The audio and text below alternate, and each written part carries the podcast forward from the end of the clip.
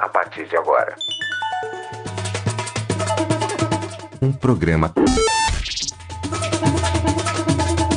totalmente independente.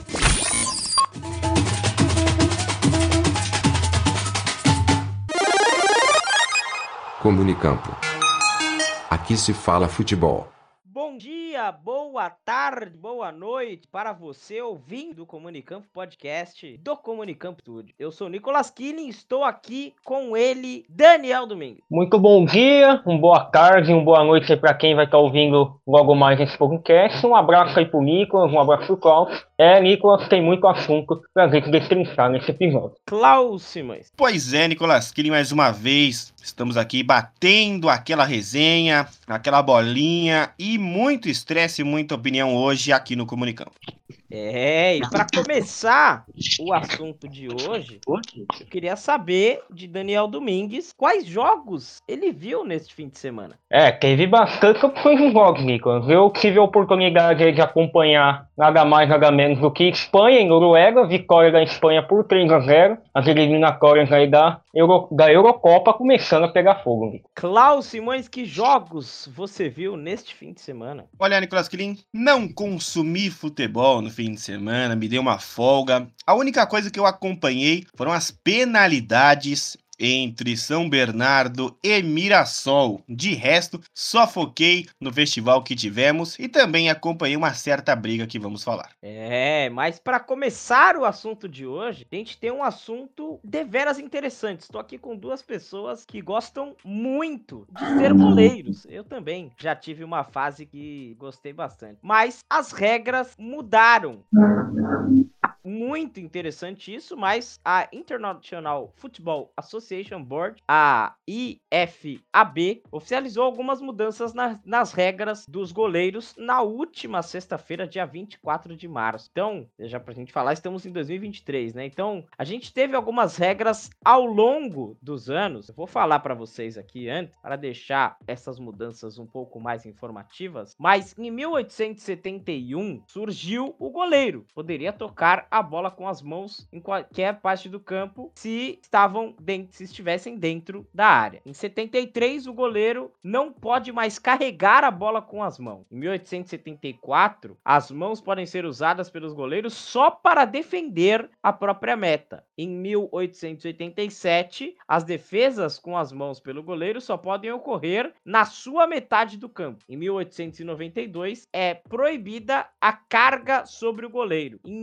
1901 é permitido o toque com as mãos pelo goleiro em todo momento, não apenas para defender o seu gol. Em 1902, as áreas de meta e penal foram criadas e dentro dela o goleiro não podia ser atacado pelos adversários. Em 1912, apenas neste ano, se proíbe o goleiro de tocar a bola com as mãos fora, fora, né, da sua área penal. Então, o goleiro não pode pegar ali fora da área. Em 1929, os goleiros foram proibidos de se movimentar sobre a linha de meta na cobrança de pênalti. Em 1931, os goleiros poderiam dar dois passos carregando a, carregando a bola, e, até, né, 1931. E a partir desse momento, o goleiro poderia dar quatro passos carregando a bola. Em 1936, os goleiros ficaram proibidos de receber a bola em suas mãos a partir da cobrança de um tiro de meta ou antes que saísse da área penal. Em 1990 92 surge a proibição do recuo. Então, você não poderia mais devolver a bola com os pés e o goleiro pegar com a mão, sendo de um companheiro de equipe ou acidental. Em 1997, a bola vinda de um arremesso lateral da, da própria equipe fica proibida de ser defendida com as mãos pelo goleiro. Em 2000, entra a regra dos 6 segundos. Então, o goleiro pode manter a bola em suas próprias mãos por no máximo 6 segundos e cai a regra do goleiro poder dar quatro passos. Em 2019, na cobrança do tiro de meta, a bola não precisa mais sair da área do goleiro para entrar no jogo e em 2019 também na cobrança de pênalti é permitido ao goleiro manter apenas um pé sobre a linha da meta. Antes de falar da efetiva mudança, eu queria saber de Daniel Domingues o que, que ele pensa sobre as regras dos goleiros. É, a gente vê, Nico, essas regras que foram evoluindo ao decorrer numa posição que no futebol ela foi evoluindo demais, né? A gente teve, por exemplo, o Neuer, que revolucionou muito essa, essa questão do goleiro sair muito com o pé, e a gente teve um caso aí, que a gente vai comentar mais pra frente em relação ao Jumbo Martins,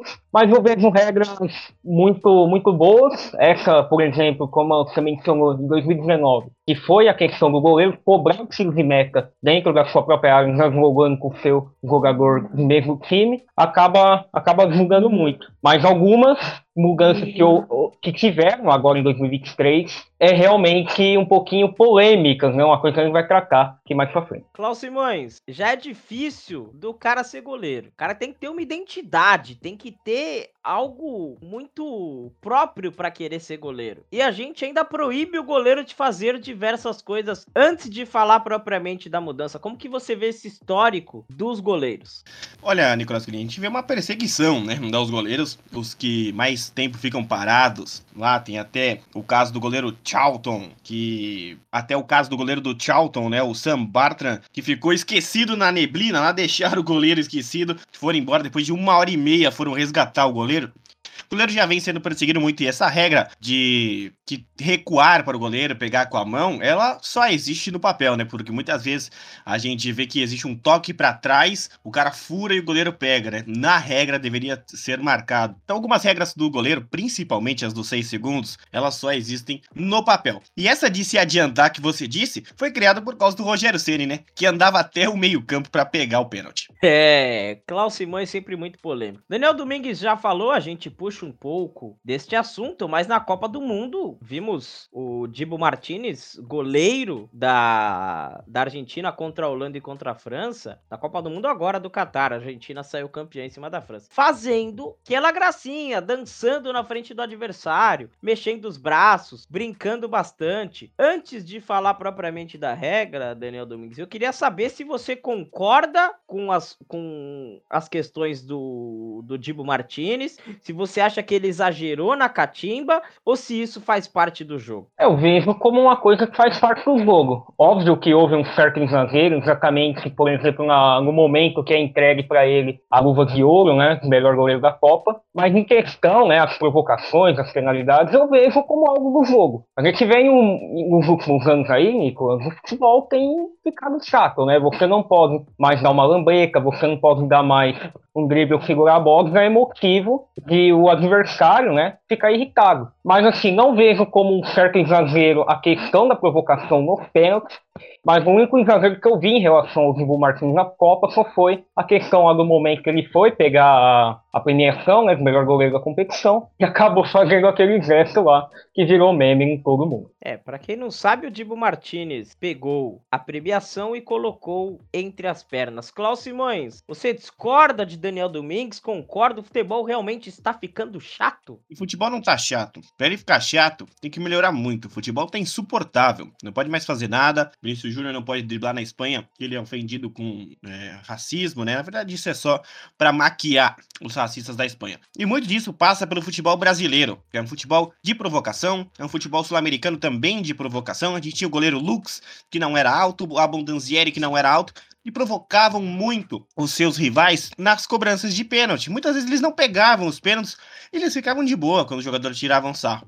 É, eu vejo isso como um grande absurdo. O goleiro não pode mais apontar o canto para o jogador bater, não pode bater a luva, ele tem que ficar um robô. Então a gente pode acabar com a profissão do goleiro e colocar é, aquele tapume de ferro que serve para o jogador treinar a cobrança de falta. Então a gente faz um só, coloca lá e acaba com o goleiro, que parece que é isso que essa associação quer, que só colocou essa regra pra, porque foi um europeu que perdeu a Copa do Mundo. Porque se fosse ao contrário e a Argentina tivesse perdido com um goleiro é, fazendo o que ele quisesse na meta, não ia acontecer nada. Se fosse europeu, tava valendo. Mas como foi um sul-americano que ganhou, acontece isso. Mas é melhor tirar o goleiro, então, já que tá tão chato assim a vida do goleiro, tira, porque vai ficar melhor. É só mudou por modinha para falar que tá fazendo alguma coisa. Então é exatamente isso, Daniel Domingo. A International Football Association Board, a IFAB, of oficializou na última sexta-feira, dia 24 de março de 2023, que já havia sido até uma proposta em discussão, que os goleiros não poderão mais promover promover essas catimbas, essas zoações, essas brincadeiras para desconcentrar os adversários. Não pode mais bater palma embaixo da trave, não pode mais imitar o robozinho, não pode fazer onda com os braços. O que, que, você, que, que você pensa sobre essa decisão? É uma decisão, como eu havia falado aqui, né? Absurda, porque é, tira a graça do futebol, o futebol já tem ficado sem graça nos últimos anos. Como gente já havia destacado aqui, você não pode fazer mais nada, não pode mais fazer um drible, fazer uma jogada bonita, e já vira motivo de,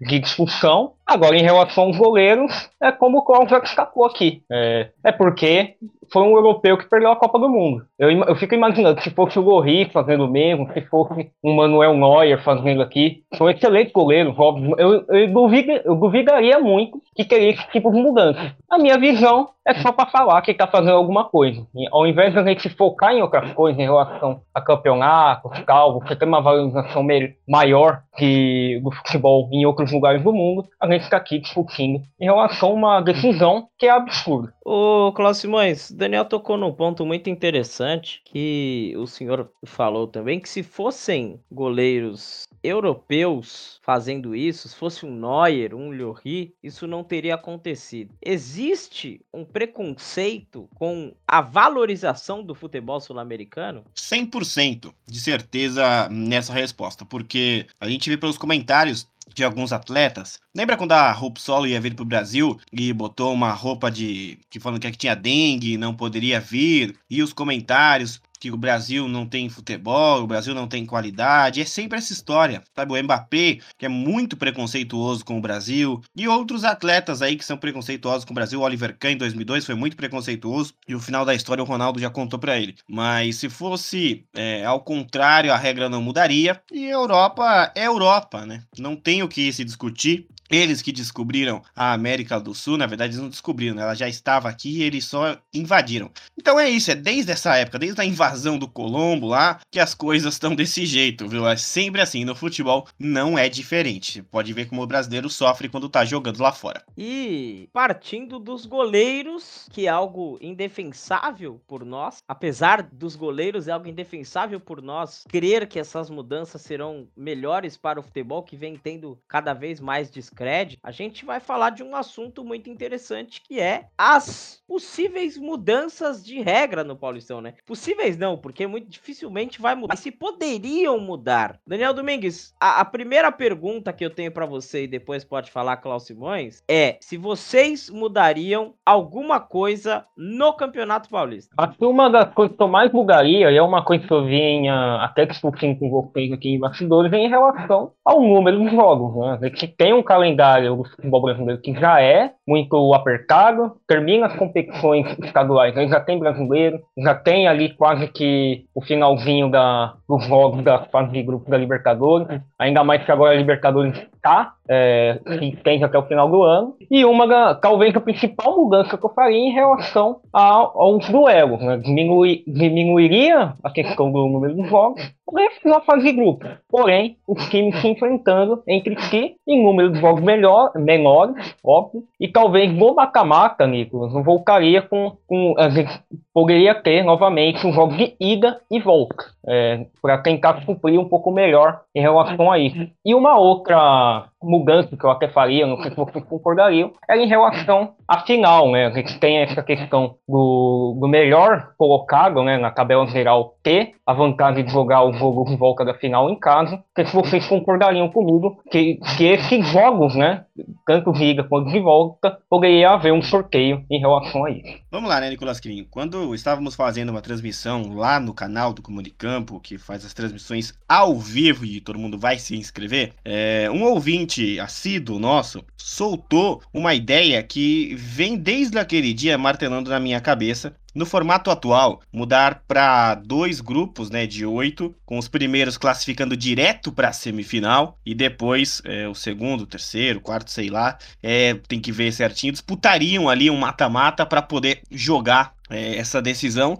E o último colocado do tipo do grupo A e do grupo B, cada um com oito, seria rebaixado. É bem interessante esse formato. Eu gostei bastante disso. Os times se enfrentariam, né, dentro do grupo. Então teríamos dois clássicos. E não tem essa questão de, o estadual precisa de clássico. Não, o estadual precisa de jogo bom. Estadual precisa ser mais curto. Eu sou um defensor do estadual, mas ele precisa ser mais curto. Ou eu faria um grupo maior aí, de 12 times, subindo mais times da Série A2, que é muito disputada, e acabaria também com aquele formato ridículo da A2, de que o primeiro colocado pode ser eliminado pelo oitavo colocado. Isso é um absurdo.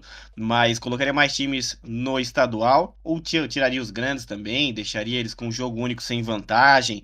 Existem diversos formatos, mas o formato atual do Campeonato Paulista, ele já está beirando o ridículo e virando uma piada. E eu queria saber, Klaus Simões e depois Daniel Domingues, como seria o regulamento de vocês? Acho que meu regulamento passa muito por isso que eu falei, né? O primeiro colocado indo direto para a semifinal, porque se ele é o primeiro colocado, a vantagem dele não tem que ser jogar em casa. A vantagem dele tem que ser mais longe. Se ele já jogou uma fase de grupos extensa, ele já tem que partir para uma, uma, fase maior. É, e essa questão de jogar em casa é muito delicado. Na minha final, final, se o Pacaembu voltasse à existência, seria um jogo único no Pacaembu, só que a gente sabe da incompetência da Polícia Militar em conseguir ter duas torcidas no estado de São Paulo.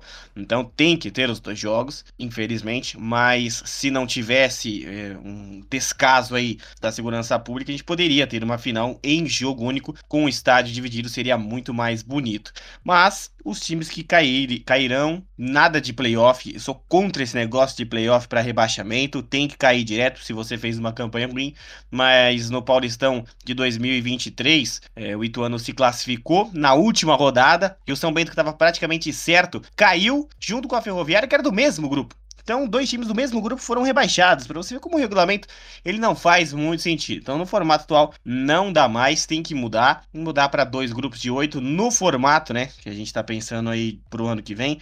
Seriam dois grupos de oito, classificando o primeiro direto depois os times se disputariam aí num mata-mata, jogo único também, já indo para a final, encurtando também o Campeonato Paulista. Ah, eu faria da seguinte forma: manteria atualmente os grupos, né? Mas o que eu faria nessa questão? Faria os duelos entre os, é, entre os próprios times do próprio grupo. Aí assim você diminui os jogos do, da, da primeira fase e já indo para um mata-mata manteria os jogos únicos, né? Eu havia comentado aqui passado que tem jogo de volta, mas eu manteria os jogos únicos e eu concordo muito no que o Simões até destacou aqui, você fazer uma final em um campo neutro. Porém, aqui em São Paulo é meio difícil em relação à organização da Polícia Militar, em relação a tudo que tem acontecido aí nos últimos anos, faria uma final em campo neutro, poderia ser um ano poderia ser um Pacaembu, um ano poderia ser uma Neoquímica, outro ano um Morumbi, outro ano um Allianz Parque, ou até no interior, eu acho que seria interessante, mas eu, mante... eu faria esse formato, Nico.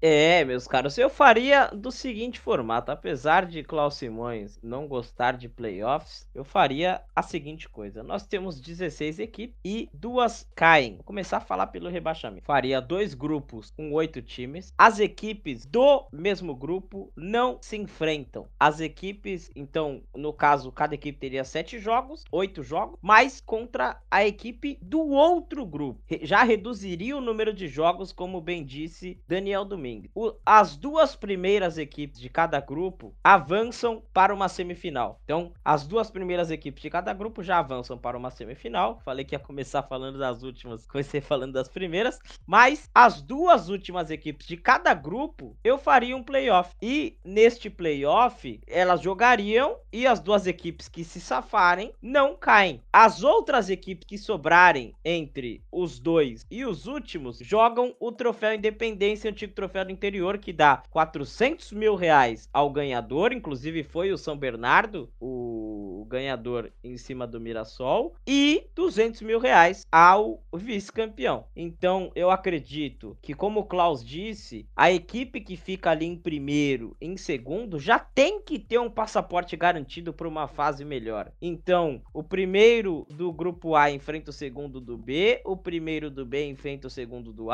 numa semifinal. Essa semifinal, jogo único, em estádios pelo estado. Não me interessa se se, por exemplo, tivermos Corinthians e Palmeiras, o jogo pode ser lá em Prudente, o jogo pode ser no Barão de Serra Negra, o jogo pode ser lá no, no estádio do 15, o jogo pode ser em qualquer lugar do estado de São Paulo. Mas a questão é, o futebol paulista ele tem que voltar a cuidar e promover os seus, os seus estádios. A gente tem muita competição aqui, mas cuida muito pouco dos estádios. Então, isso já levaria a um modo diferente, a um outro patamar de entendimento, de cuidado do futebol paulista. E, pelo fato das equipes do mesmo grupo não enfrentarem as outras, a gente já teria um quadro diferente de entendimento também dos grupos. E facilitaria para que as equipes conseguissem ter um contato maior, um, um, enfrentamento maior entre as equipes do interior. Não sei se vocês concordam, é, cada um falou aqui o seu formato, mas é, Daniel e depois Klaus, eu sei que a gente tem que mudar de fato o, o campeonato e a gente espera né, que as autoridades escutem também este apelo. Sim, exatamente, Nico. Tem muitas mudanças né, a se fazer. É como eu já havia falado em alguns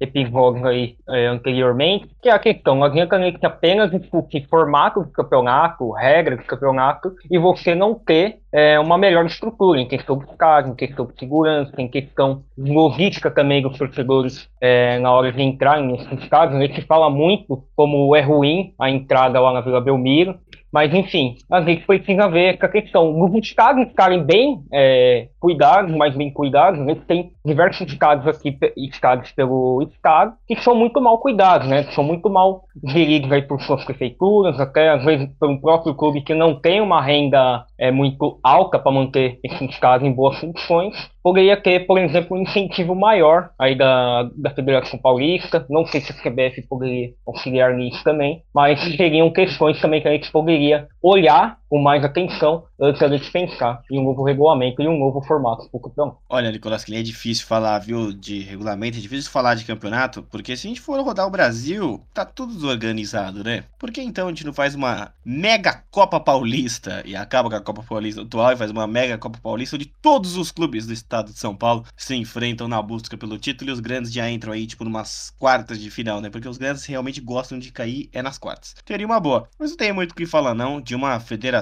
Paulista de Futebol não prepara seus árbitros, não forma atletas de forma decente e também tem um descaso muitas vezes com os clubes do interior. É realmente um descaso muito grande com os clubes do interior, isso num geral. E agora nós vamos para um assunto triste, um assunto que acaba deixando o torcedor com muito mais medo de voltar ao estádio, acaba deixando as crianças longe dos estádios e a gente sempre fala do cidadão de bem, né? O cidadão de bem ou de mal, mas acaba deixando as pessoas realmente de bem fora disso isso no sentido de querer estar ali para ver um espetáculo, de querer estar ali para ver uma arte. Simões, a gente tinha uma pessoa que dizia que o futebol não é arte, mas o futebol é arte, sim. E ontem, no dia 26 de março, um domingo, no jogo entre Internacional e Caxias, time do Internacional foi eliminado do Campeonato Gaúcho. Caxias fará a final contra o Grêmio. Um torcedor do Internacional de 33 23 anos, invadiu o gramado do gigante da Beira Rio com a filha no colo e agrediu um jogador do Caxias que estava de costas. Este homem, infelizmente, disse, felizmente ou felizmente, né? Disse que a intenção era entrar em campo, que a, a extensão dele ao entrar em campo era para proteger a filha. E ele foi com ela no braço agredir um jogador do Caxias. Ele prestou depoimento à polícia, é, foi sozinho e cheguei a ver algumas outras coisas que não devem entrar neste quesito. que nós estamos falando aqui é da violência do futebol. Simões, o que a gente tem que fazer primeiramente para acabar com esse tipo de ação e voltar a ter público nos estádios? Porque isso só afasta o público dos estádios. Não adianta, Nicolas, que a gente falar que as torcidas marcam briga, né? Porque dentro do estádio tem briga. A torcida do Inter brigou entre ela, a gente teve aquela briga em Brasília uns anos atrás, que deixou também um morto. Já teve é, vez que jogaram lá no estádio do Santa Cruz uma privada num torcedor lá de cima e mataram o torcedor. Então você vê que tá enraizado no futebol mundial também. Na França acontece muito isso, na Alemanha sempre tem briga, tem briga no mundo inteiro. Os hooligans aí na Inglaterra estão aí para falar isso. Eu acho que não tem como acabar com a briga é, no estádio, na briga no futebol, enquanto não começar a punir os clubes. Deu briga, torcedor invadiu e agrediu o jogador, rebaixa o time. Deixa o time fora de uma competição internacional, desclassifica o time, começa a punir o time que a galera não vai brigar mais. E se continuar brigando, aí só tem uma forma, né? Ter leis mais severas impedindo este cidadão de entrar dentro do estádio e se ele brigar do lado de fora, cadeia um pena aí de uns 50 anos sem direito de assistir a partida lá dentro. Eu acredito que só assim que a gente vai conseguir. É, no mundo inteiro há falhas nisso. Todo mundo sabe que os clubes ajudam muitas vezes os torcedores brigões. É, nunca vi uma queixa de um clube contra um torcedor. já vi queixa de jogadores ameaçados por torcedores, mas o clube só se manifesta na rede social, né? Só faz o textão e não faz boletim de ocorrência. Então esse é um caso que a gente tem que, felizmente, falar, relatar isso. A gente vai falar especificamente desta confusão, mas num contexto geral que você está trazendo aqui, infelizmente não tem como acabar as brigas enquanto os clubes não forem punidos. Porque isso acontece dentro do estádio, a gente tem como identificar, porque todo jogo hoje é televisionado. Quase todo jogo, né? A gente tem um jogo ou outro aí no interior que não é. Mas num campeonato grande, ele é televisionado, o rosto é mostrado e a pessoa só presta depoimento e vai embora. É sempre assim. Briga de torcida na capital paulista aqui é só é, você causar um tumulto, né? Você pode agredir quem for, não tendo morte, você é só como causar tumulto. Então, a partir do momento que a lei é essa, a gente fica com medo. A gente fica com muito medo, realmente, de usar uma camisa de time na rua. E quando você usa uma camisa de um time internacional, passa perto de dois torcedores que podem estar indo para um jogo, eles acham ruim também. Então, então, daqui a pouco a gente vai ter que usar todo mundo o roxo do comunicampo. Porque se você usar branco, você torce para um, se usar preto, torce para o outro, verde, vermelho, amarelo, tá difícil. O Daniel Domingues, claro que mesmo com todas as questões de segurança pública, é, torcedor era sócio do clube, foi suspenso do quadro social por tempo indeterminado e está impedido de acessar o Beira Rio. É, vai apurar os fatos e aplicar as medidas necessárias. Mas como que de um modo amplo a gente poderia voltar a utilizar os estádios com paz. Talvez até. É. Calma. Talvez, talvez até é, a questão da torcida única não foi num clássico, mas a questão da torcida única não existe no Rio Grande do Sul e poderia também ser revista. É, uma coisa que eu costumo falar, Nicolas, é, não adianta clube fazer campanha, disso, daquilo, você filma ali, mas aí você não tem atitudes mais duras, né? A gente havia destacado aqui. Eu estava conversando, inclusive, com você isso antes de começar a gravar. Que não adianta apenas o clube é, punir o torcedor, né? Ficar aí por um tempo indeterminado sem ver os jogos. E a justiça, que tem o poder para maior do que o clube, não, não aplicar uma punição. Qual, qual o papel? A gente viu ontem uma versão. Ele agrediu um jogador do clube do Lucas Garcia, ficou nítido isso na imagem. Primeiro, foi uma responsabilidade o cara ir com uma criança lá. Por pouco, o jogador do, do, do Lucas Garcia não em cima da criança e acabou ligando uma freada quando viu a criança no polo. E é uma irresponsabilidade também da, da própria justiça brasileira, que não pune esse tipo o cara vai lá, faz um depoimento e, sai por isso, só fica sem ver o jogo no estádio. Mas é preciso a gente ter penas mais duras por parte da justiça brasileira e também a CBF, as, as confederações estaduais tomarem melhores é, providências. Por exemplo, perda de mando de campo não adianta. Jogo sem torcida não adianta. Você precisa ter perda de ponto, precisa ter rebaixar o time, como o Klaus aí destacou, dependendo da gravidade do, do que ocorreu no estádio. Mas assim, é, é uma coisa que é muito difícil e a gente só vai melhorar a partir do momento que, que tiver penas mais duras, não só por parte da justiça, como também por parte da, da própria Confederação Brasileira de Futebol e das federações estaduais.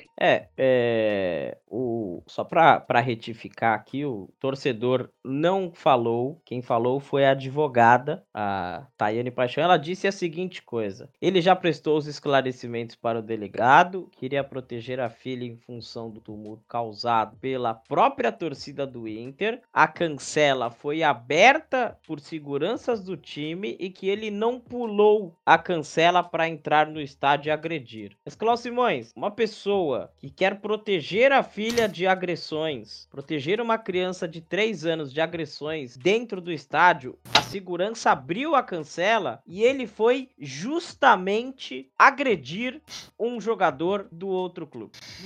É um assunto que tem que respirar muito antes da gente falar, Nicolas Kirin, porque os stewards, que são aqueles eh, trabalhadores que ficam ali com uniforme e refletor na frente das grandes arenas, têm a orientação que quando há um tumulto na arquibancada, mulheres, eh, mulheres gestantes e pessoas com crianças de colo, PCDs, coloquem o gramado à disposição para que eles entrem no gramado como uma área de evacuação. Lembra da tragédia lá que culpam a torcida do Liverpool? Desde aquele dia foi mudando as coisas. E aí, quando chega às grandes arenas, existe então essa regra de que quando há um tumulto entre torcedores ou alguma coisa muito séria, que este grupo específico que eu citei entre dentro do gramado. Ele estava com uma criança de colo ele entrou. O Stuart liberou porque a torcida tava brigando, né? Teve socos ali, tem até soco em mulheres também, e ele entra com a criança. Só que ele se aproveita disso, ele entra lá e ele dá um chute nas partes baixas do jogador do Caxias. Então, o caráter eu não preciso falar porque a imagem mostra. É, e ele está com uma criança. Inclusive, ele perdeu a guarda desta criança por colocar ele em risco.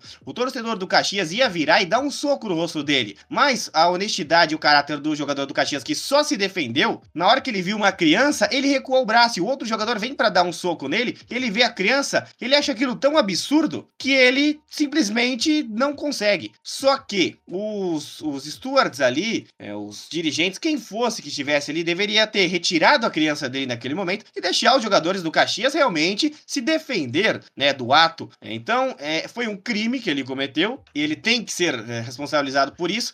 E é com grades, né? Atrás das grades e com muitos gremistas, né, talvez, ou com muitos torcedores do Caxias junto com ele, para ele tentar entender o que, que é realmente uma agressão covarde. E ele agride pelas costas, né? Você vê nitidamente que ele agride pelas costas e ele é torcedor organizado, né? Então, ó, tá aqui, ó. Essa daí vai pro DVD, tá? Põe essa mais uma no DVD, mais uma vergonha, mais um vexame. E o senhor Rodrigo Moledo também, jogador de um caráter muito duvidoso, ele pode também entrar nessa, nessa junto com ele botar aqui também o Rodrigo Moledo no DVD, porque realmente isso foi uma desonestidade sem tamanho, foi uma covardia e a gente tem é, muito medo de colocar as crianças no estádio, porque a gente entra um, um lunático desse com uma criança no colo, realmente tem que perder guarda, tem que ficar longe de qualquer criança, né? Tem que colocar alguma coisa para ele nunca mais passar perto de uma criança ou perto de um estádio de futebol também. É um cara que invade para agredir torcedor. Agora eu faço uma outra pergunta. Aonde está a Polícia Militar do Rio Grande do Sul,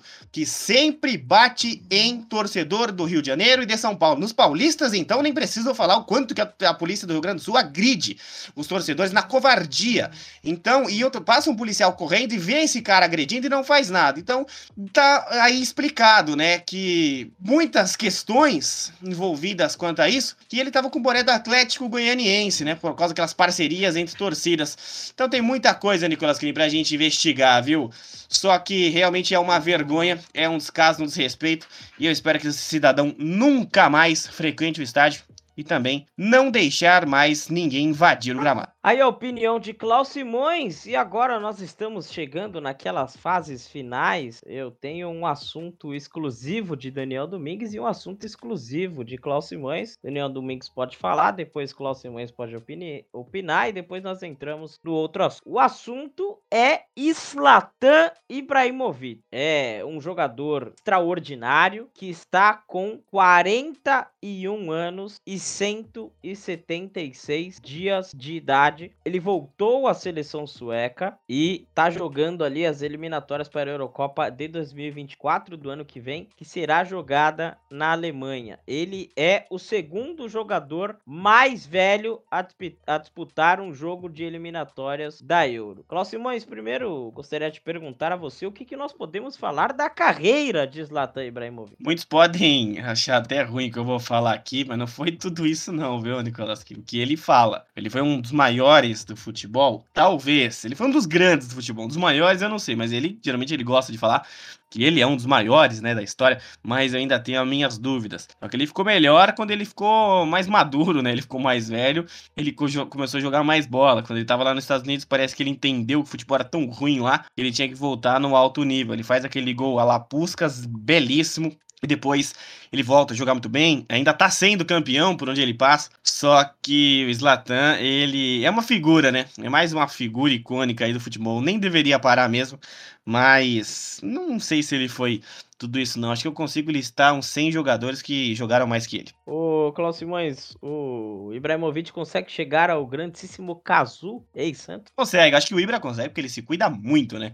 Eu acho que ele se cuida até mais do que o Cristiano Ronaldo, e a saúde dele é muito forte, então ele consegue passar o Cazu, se bem que o Cazu tá jogando ainda. Vamos ver se o Cazu vai jogar até os 60, né? Ô, Daniel Domingues, a frase do Ibrahimovic foi: Quero continuar a jogar futebol. Claro que se me sentir bem, esta é a minha maior prioridade. Eu me sinto bem no Milan. Se eles quiserem que eu fique, fico feliz. Estou à disposição. Acho que o Ibrahimovic ainda tem lenha para queimar no futebol europeu, Daniel Domingues? Olha, creio que sim, Nicolas. O, o Klaus havia destacado, né? E é um jogador marcado por diversas é, declarações polêmicas, declarações aí que ficam marcadas na história do, do atual futebol, mas vejo como, ao menos aí voltando para o Milan, né, assim como o PSV, eu acho que o Milan é um dos clubes do qual a gente vê que ele tem mais identificação, e creio que pode agregar muito mais na parte em questão é, do elenco, né, você está jogando, a questão da experiência, a gente sabe que é um cara que pode entregar, assim, não sei se tecnicamente, fisicamente, se cuida bem, se cuida, mas perde velocidade. É, é um cara que precisa estar tá muito mais fixo na área e você precisa ter um bom meia, ter um bom lateral, ter um bom ponta para estar tá alimentando ali ele dentro da área, mas vejo sim na questão de liderança. Eu acho que pode agregar nessa, nessa questão, mas assim, se fosse para contratar, vem aqui pro Palmeiras. O Palmeiras está precisando de um, de um atacante igual o Ibra, porque o Flaco Lopes faz uso ao nome dele e o Rafael Navarro é a maior mentira do futebol brasileiro.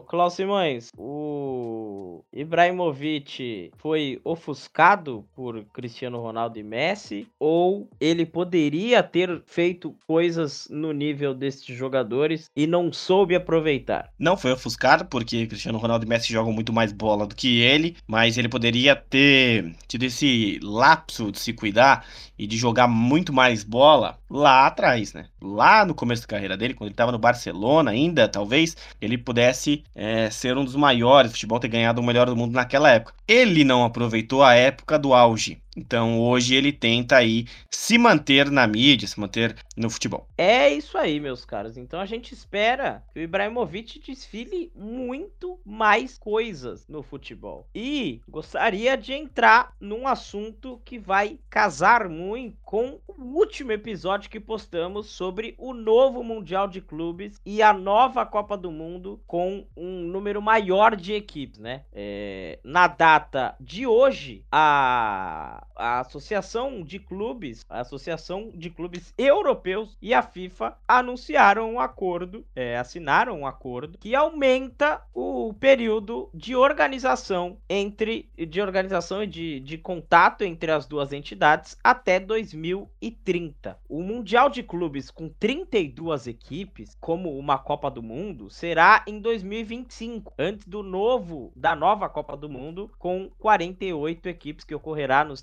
Unidos, no Canadá e no México. É, nessa, nesse encontro do ECA com a FIFA, eles falaram que não descartam a ideia de ainda manter o Mundial de Clubes anual. Então, já é, recapitulando um pouco do que vai ser, é, o novo Mundial em 2025 terá 12 equipes europeias, 6 equipes da América, 4 equipes para as Américas, para as Américas Central e do, do Norte, 4 equipes equipes para a África, quatro equipes para a Ásia, uma equipe para a Oceania e uma para o país sede do torneio. Neste episódio, eu e Cláudio Simões destrinchamos todo o assunto, mas é, a gente também falou que as equipes campe campeãs continentais entre 2021 e 2024 terão as vagas garantidas. Não podemos ter, pelo ranking da FIFA, ranking de clubes que será utilizado também, um, um critério de duas equipes do mesmo continente. A não ser pelo fato de Palmeiras e Flamengo já estão carimbados. Se neste ano uma equipe diferente de Palmeiras e Flamengo, brasileira, ganhar a Libertadores, ok, elas vão. Se pelo ranking de clubes uma equipe brasileira se classificar sem ser por ganhar a Libertadores em dois, neste ano ou no ano que vem, deverá haver um playoff entre Palmeiras, Flamengo e essas outras duas equipes ou uma equipe. Então é algo um pouco conturbado, mas a ideia para o Mundial que ocorrerá anualmente, a partir do ano que vem, senhor Klaus Simões, é de ter um playoff entre os campeões de todos os continentes, exceto da Europa. O vencedor da Champions League irá direto para a final e só vai aguardar quem vai jogar contra ele. Tem que respirar fundo antes de falar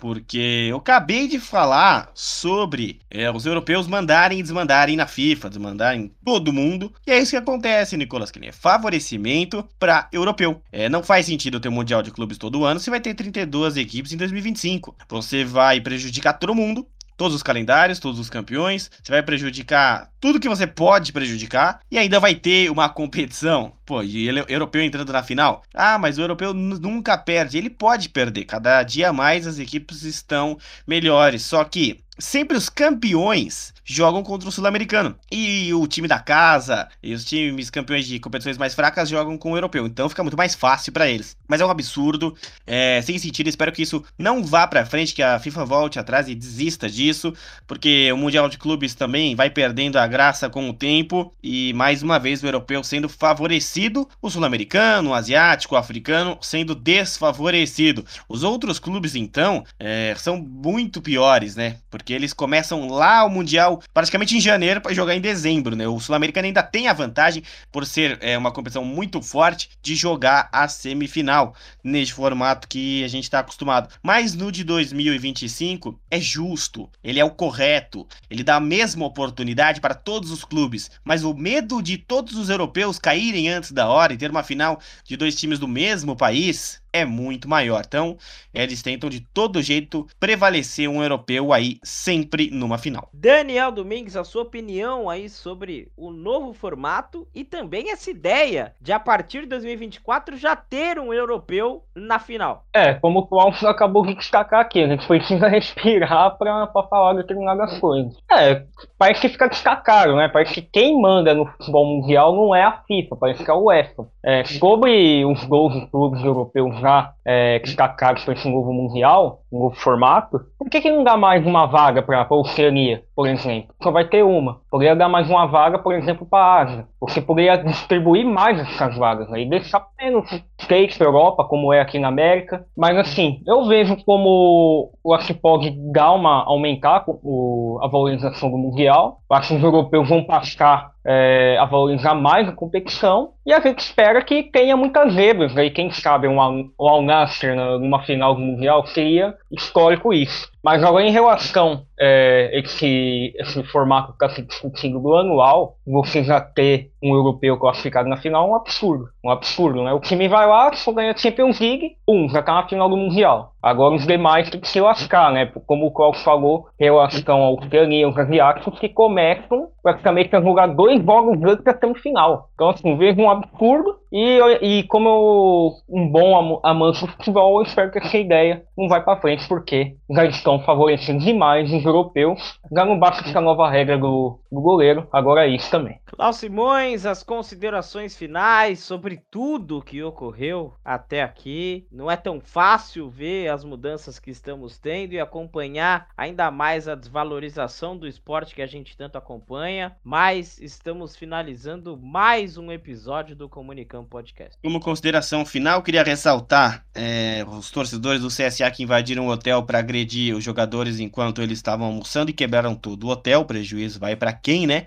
E também, é, naquele dia que os torcedores do Corinthians invadiram o centro de treinamento, eles cortaram uma gradezinha e invadiram lá é, para conversar com os torcedores. Isso vem acontecendo demais. A gente tem que é, dar um jeito para que não aconteça também o que vem acontecendo aí né, nos últimos anos. E é muita tristeza. Eu fico muito triste e vou perdendo a cada dia mais a vontade de assistir futebol. Essas são as minhas considerações finais. Hoje não tem alegria, Nicolas Kine, porque a alegria vai embora quando a gente vê o que acontece no futebol do Brasil e do mundo inteiro também. Daniel Domingues, as suas considerações finais. As considerações finais, Nicolas, é só querendo dar uma acrescentada em um comentário em relação ao que ocorreu lá no Beira Rio ontem, é que é, você quebrar, sair quebrando tudo, sair agredindo, é, fazer uma porrada de coisa, não é amor ao clube. É, esse tipo de fanatismo não é amor. A gente viu algumas coisas ocorrendo também em janeiro, como preciso nem mencionar aqui, como o caiu na mídia.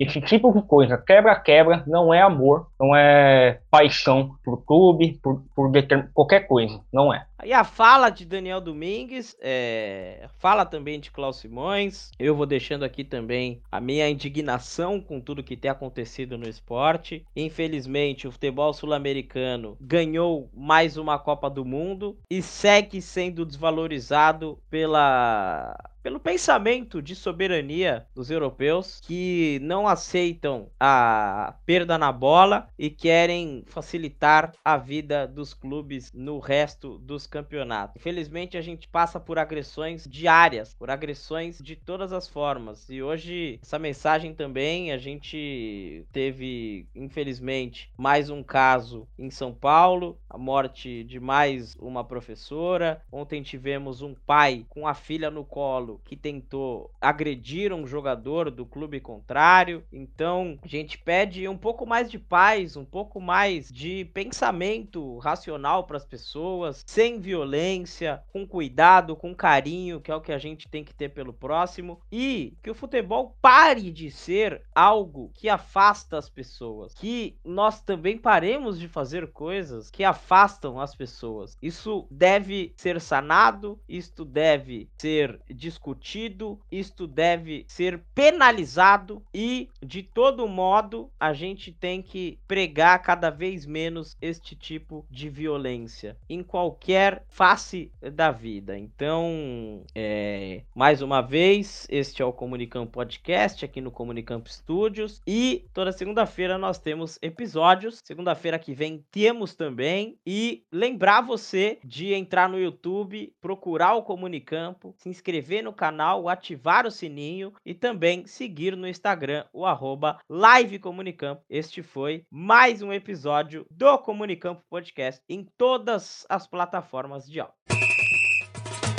Você ouviu um programa totalmente independente.